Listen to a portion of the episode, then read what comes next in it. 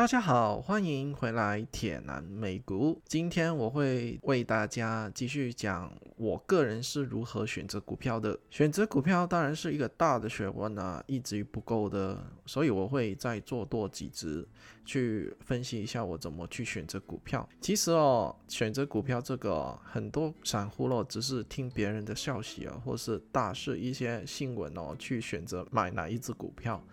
那别急，然后我今天呢会为大家解开这个谜团。在我们选择股票的时候，要先看一下大势的走势，究竟呢大势呢的走势是往着哪一个方向去发展的？是往上升，还是往下跌，还是是中性的？哦，你们要知道哦，其实啊，股票市场里面只有三分之一的时间是位于上升的趋势。所以找寻市场上上升最小阻力线是我们首要的任务。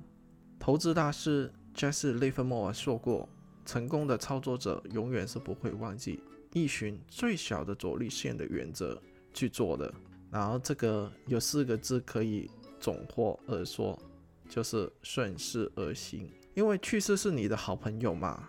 成功的投资人，无论有什么的事情哦，应该都是选择走爱最小的路去走的。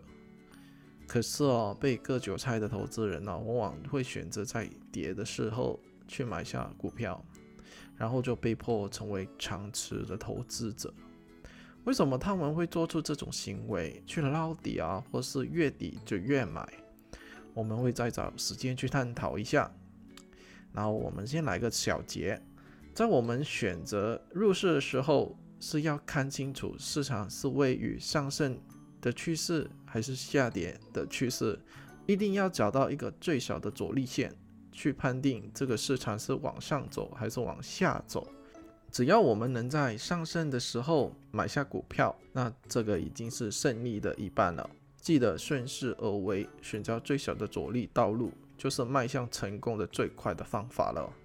在我们在确定大势的情况下，我们下一步要往下调查我们想买的股票的行业的板块，在大势中是处于什么的位置啊？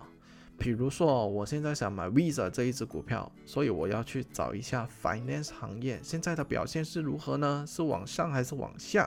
然后有一些软件呢会把 Visa 分类到不同的细的行业，我们要一一去观察它。比如说，可能 Visa 是 Credit Card 的 Industry。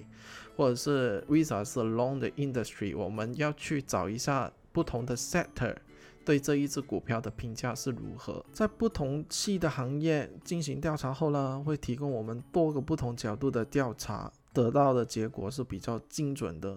但是如果我们主观喜欢的股票呢，现在暂时没有受到市场的青睐的话，我们应该立刻去找一些强势的板块去做功课。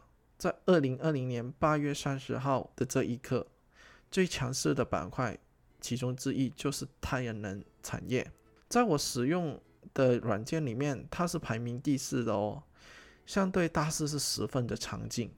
所以我们在此刻来说，比起 finance 行业，更应该在 solar industry 这个领导板块去挖宝，也就是我在群组里面推荐 SEDG 的原因。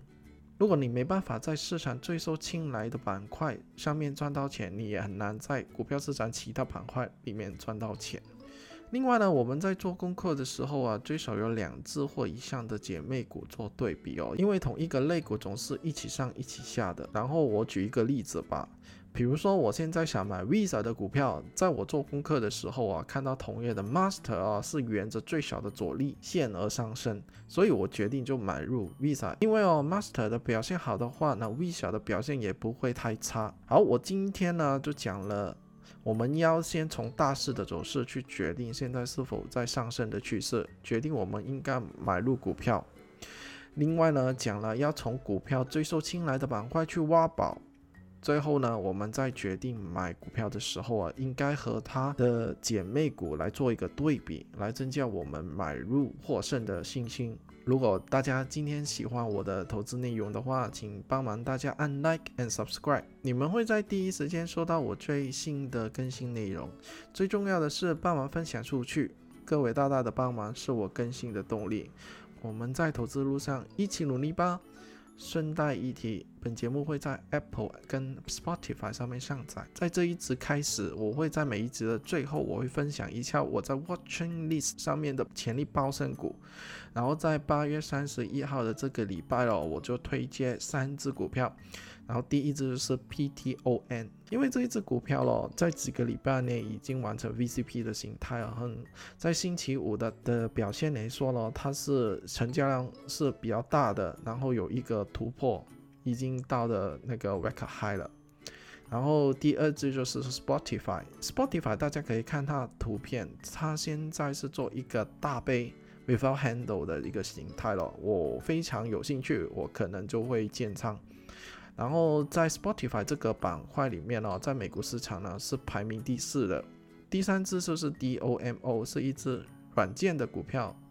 Software 这个板块哦，现在在美股上面哦是排名第五的。希望大家可以在三只的股票之中啊，可以选到你投资的标。然后我们下次见，拜拜。